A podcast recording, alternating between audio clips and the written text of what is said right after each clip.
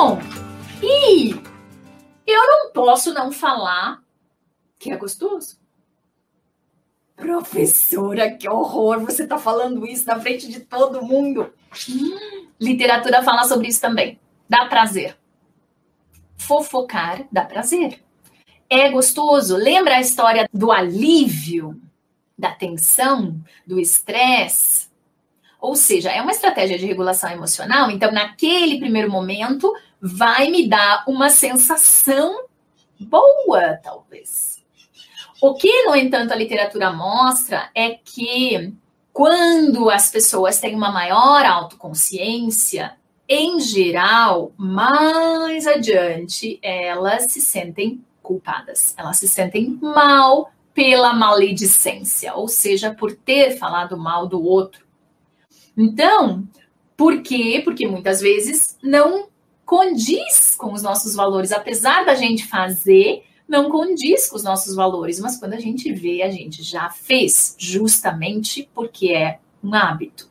Então, esse é um outro ponto legal da gente pensar, vocês não acham, não? Eu gostei muito, sabe, de ler sobre essas coisas. E principalmente porque é terapêutico também, é um processo de autoconhecimento para a gente perceber que nós fazemos essas coisas, que nós nos envolvemos nesse tipo de comportamento, que há outras coisas que a gente pode fazer em relação a isso, para tentar evitar ou para tentar fazer menos, mas também integrar na nossa no nosso jeito de ser que a gente faz, que a gente comete esses comportamentos.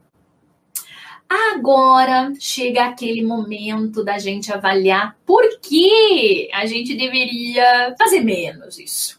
Por quê? Primeiro de tudo, porque existem algumas coisas que a fofoca compromete, que a fofoca dificulta. Que coisas são essas? Por exemplo, no contexto de trabalho, a fofoca diminui significativamente a produtividade. Vocês já perceberam o quanto ela pode até liberar energia e dar um alívio, mas ela consome uma energia importante do dia da gente se a gente se envolve com frequência nesse tipo de comportamento. Então, ela ocupa um tempo na vida das pessoas. E quanto mais esse hábito ocupa da nossa vida, em geral, menos a gente foca em coisas que estão mais próximas dos nossos valores. A não ser que o nosso valor seja ficar ocupado com a vida alheia. Cada um com seus valores, né? Outra coisa bem importante. Ela é uma estratégia de regulação emocional, certo?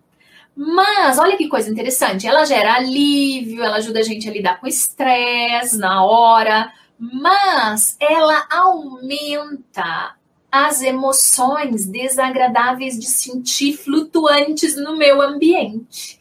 Então, ela aumenta emoções que diminuem colaboração, que diminuem cooperação, aumenta a competitividade, aumenta irritação, animosidades. Então, como estratégia de regulação emocional, ela acaba sendo um pouco um tiro no pé porque no fim das contas, quantas vezes a gente acaba não acompanhando, né? não, não aumentando as emoções agradáveis de sentir naquele ambiente, justamente por causa da presença muito elevada da fofoca.